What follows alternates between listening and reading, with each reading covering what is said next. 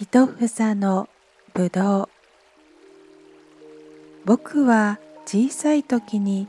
絵を描くことが好きでした。僕の通っていた学校は横浜の山の手というところにありましたがそこいらは西洋人ばかり住んでいる町で僕の学校も教師は西洋人ばかりでした。そしてその学校の行き帰りにはいつでもホテルや西洋人の会社などが並んでいる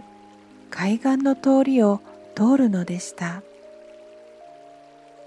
通りの海沿いに立ってみると真っ青な海の上に軍艦だの商船だのいっぱい並んでいて煙突から煙の出ているのや帆柱から帆柱へ万国旗をかけ渡したのがあって目が痛いようにきれいでした。僕はよく岸に立ってその景色を見渡して家に帰ると覚えているだけをできるだけ美しく絵に描いてみようとしました。けれどもあの透き通るような海の藍色と白い保全線などの水際近くに塗ってある陽光色とは僕の持っている絵の具ではどうしてもうまく出せませんでした。いくら描いても描いても本当の景色で見るような色には描けませんでした。ふと僕は学校の友達の持っている西洋絵の具を思い出しました。その友達はやはり西洋人でしかも僕より2つくらい年が上でしたから聖は見上げるように大きい子でした。ジムというその子の持っている絵の具は舶来の上等のもので軽い木の箱の中に十二色の絵の具が小さな隅のように四角な形に固められて二列に並んでいました。どの色も美しかったがとりわけ愛と陽光とはびっくりするほど美しいものでした。ジムは僕より背が高いくせに絵はずっと下手でした。それでもその絵の具を塗ると下手な絵さえがなんだか見違えるように美しく見えるのです。僕はいつでもそれを羨ましいと思っていました。あんな絵の具さえあれば僕だって海の景色を本当に海に見えるように描いてみせるのになぁと自分の悪い絵の具を恨みながら考えました。そうしたらその日から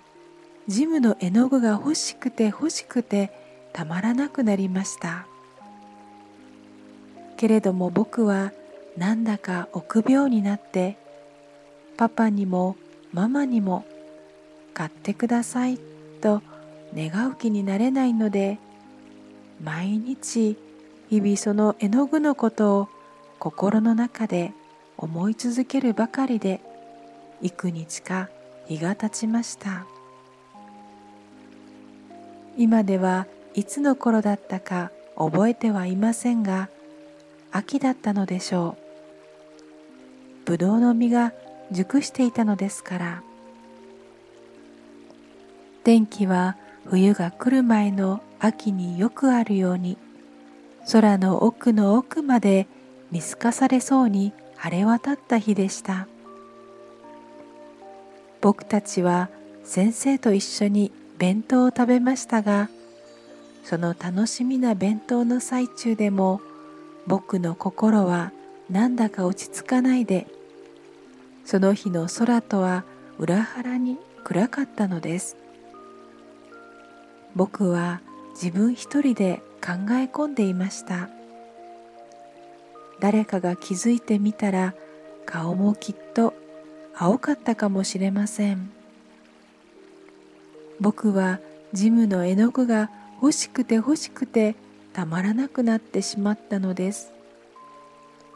胸が痛むほど欲しくなってしまったのです。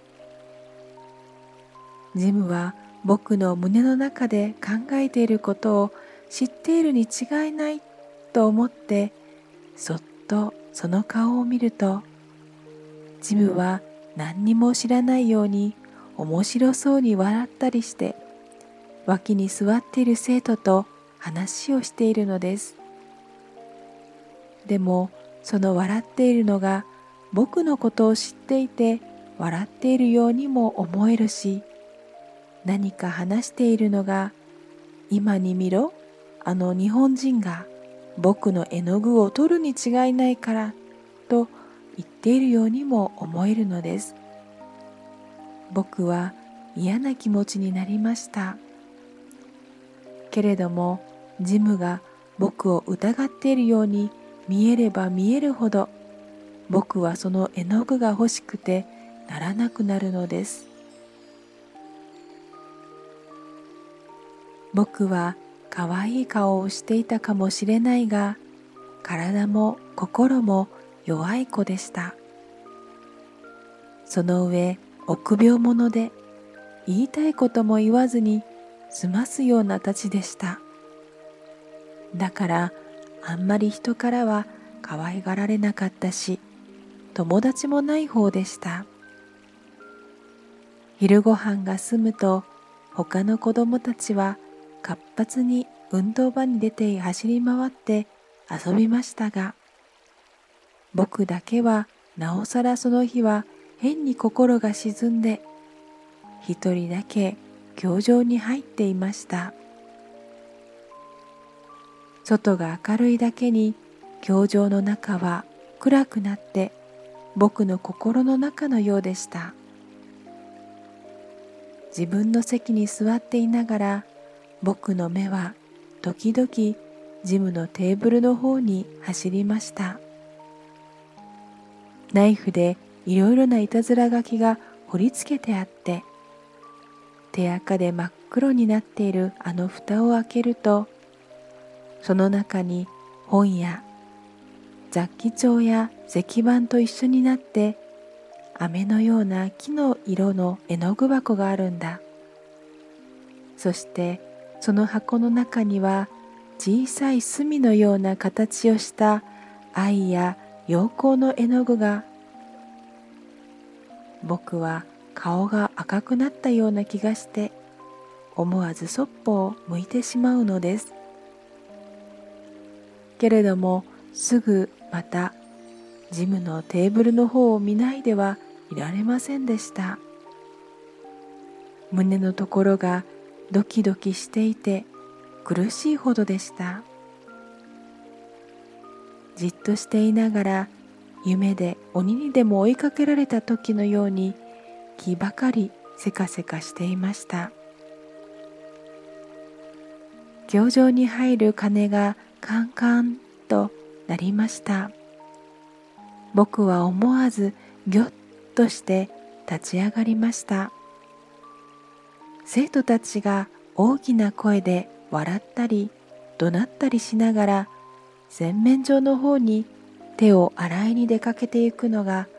窓から見えました。僕は急に頭の中が氷のように冷たくなるのを気味悪く思いながら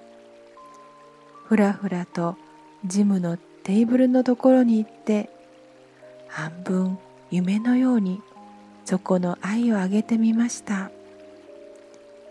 そこには僕が考えていた通り雑記帳や鉛筆箱と混じって見覚えのある絵の具箱がしまってありました。何のためだか知らないが僕はあっちこっちを見回してから誰も見ていないなと思うと手早くその箱の蓋を開けて愛と陽光との二色を研ぎ上げるのが早いかポケットの中に押し込みました。そして急いでいつも整理して先生を待っているところに走っていきました。僕たちは若い女の先生に連れられて教場に入り命名の席に座りました。僕はジムがどんな顔をしているか見たくてたまらなかったけれどもどうしてもそっちの方を振り向くことができませんでした。でも僕のしたことを誰も気のついた様子がないので気味が悪いような安心したような心持ちでいました。僕の大好きな若い先生のおっしゃることなんかは耳に入りは入っても何のことだかちっとも分かりませんでした。先生も時々不思議そうに僕の方を見ているようでした。僕はしかし先生の目を見るのがその日に限ってなんだか嫌でした。そんな風で1時間が経ちました。なんだかみんな耳こすりでもしているようだと思いながら1時間が経ちました。教場を出る鐘が鳴ったので僕はほっと安心してため息をつきました。けれども先生が言ってしまうと僕は僕の級で一番大きなそしてよくできる生徒に「ちょっとこっちにおいで」と肘のところをつかまれていました。僕の胸は宿題を怠けたのに先生に名を刺された時のように思わずドキンと震え始めました。けれども僕はできるだけ知らないふりをしていなければならないと思ってわざと平気な顔をしたつもりで仕方なしに運動場の隅に連れて行かれました。君はジムの絵の具を持っているだろう？ここに出したまえ。そう言ってその生徒は僕の前に大きく広げた手を突き出しました。そう言われると僕はかえって心が落ち着いてそんなもの僕持ってやしないとついでたらめを言ってしまいました。そうすると34人の友達と一緒に僕のそばに来ていたジムが僕は昼休みの前にちゃんと絵の具箱を調べておいたんだよ。一つもなくなっていなかったんだよ。そして昼休みが済んだら二つなくなっていたんだよ。そして休みの時間に教場にいたのは君だけじゃないか。と少し言葉を震わしながら言い返しました。僕はもうダメだと思うと急に頭の中に血が流れ込んできて顔が真っ赤になったようでした。すると誰だったかそこに立っていた一人がいきなり僕のポケットに手を差し込もうとしました。僕は一生懸命にそうはさせまいとしましたけれども多勢に無勢でとても叶いません。僕のポケットの中からはみるみるマーブル玉や鉛の綿子などと一緒に二つの絵の具の塊が積み出されてしまいました。それ見ろと言わんばかりの顔をして子供たちは憎らしそうに僕の顔を睨みつけました。僕の体は一人でにブルブル震えて目の前が真っ暗になるようでした。いいお天気なのにみんな休み時間を面白そうに遊び回ったりしているのに僕だけは本当に心からしおれてしまいました。あんなことをなぜしてしまったんだろう。取り返しのつかないことになってしまった。もう僕はダメだ。そんなに思うと弱虫だった僕は寂しく悲しくなってきてしくしくと泣き出してしまいました。泣いて脅かしたってダメだよ。とよくできる大きな子がバカにするような憎み切ったくような声で言い動きまいとする僕をみんなで寄ってたかって2階に引っ張っていこうとしました。僕はできるだけ行くまいとしたけれどもとうとう力任せに引きずられてはしこ段を登らされてしまいました。そこに僕の好きな受け持ちの先生の部屋があるのです。やがてその部屋の戸をジムがノックしました。ノックすると入ってもいいかと戸を叩くことなのです。中からは優しく「お入り」という先生の声が聞こえました。僕はその部屋に入る時ほど嫌だったと思ったことはまたとありません。何か書き物をしていた先生はどやどやと入ってきた僕たちを見ると少し驚いたようでした。が女のくせに男のように首のところでぶつりと切った髪の毛を右の手で撫で上げながらいつもの通りの優しい顔をこちらに向けてちょっと首をかしげただけで何の御用？という風をしなさいました。そうするとよくできる大きな子が前に出て僕がジムの絵の具を取ったことを詳しく先生に言いつけました。先生は少し曇った顔つきをして真面目にみんなの顔や半分泣きかかっている僕の顔を見比べていなさいましたが僕に「それは本当か?」と聞かれました。本当なんだけれども僕がそんな嫌なやつだということをどうしても僕の好きな先生に知られるのはつらかったのです。だから僕は答える代わりに本当に泣き出してしまいました。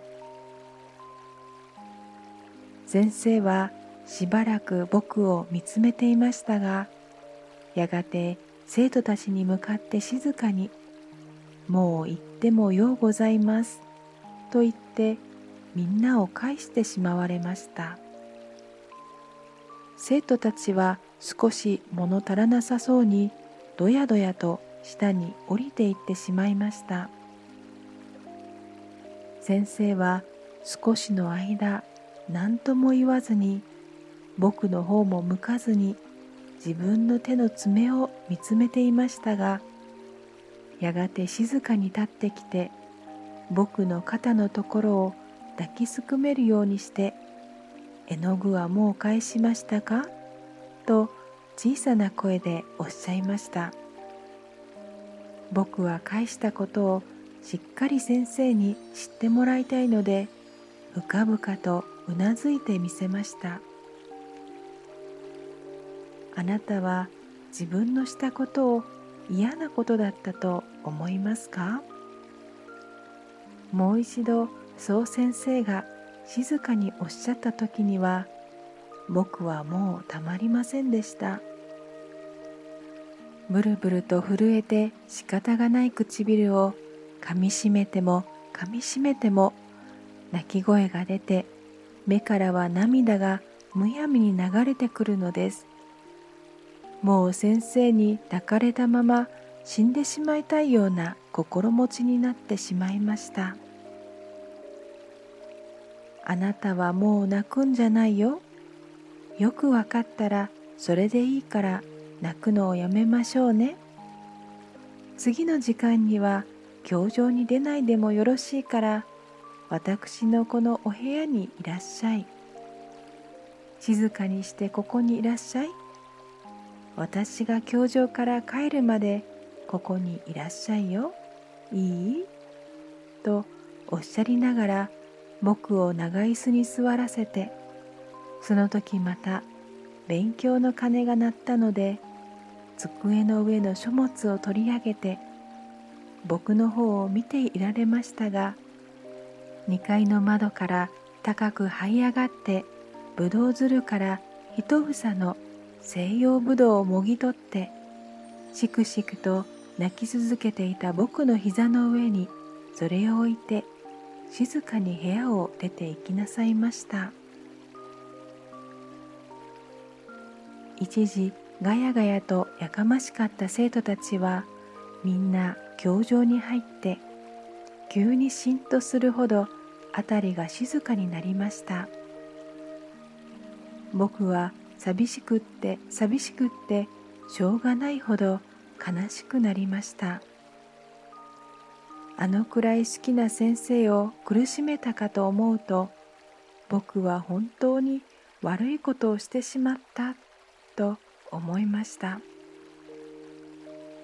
ぶどうなどはとても食べる気になれないでいつまでも泣いていました。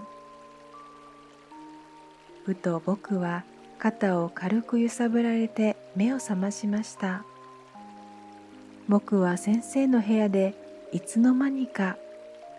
泣き寝入りをしていたことと見えます。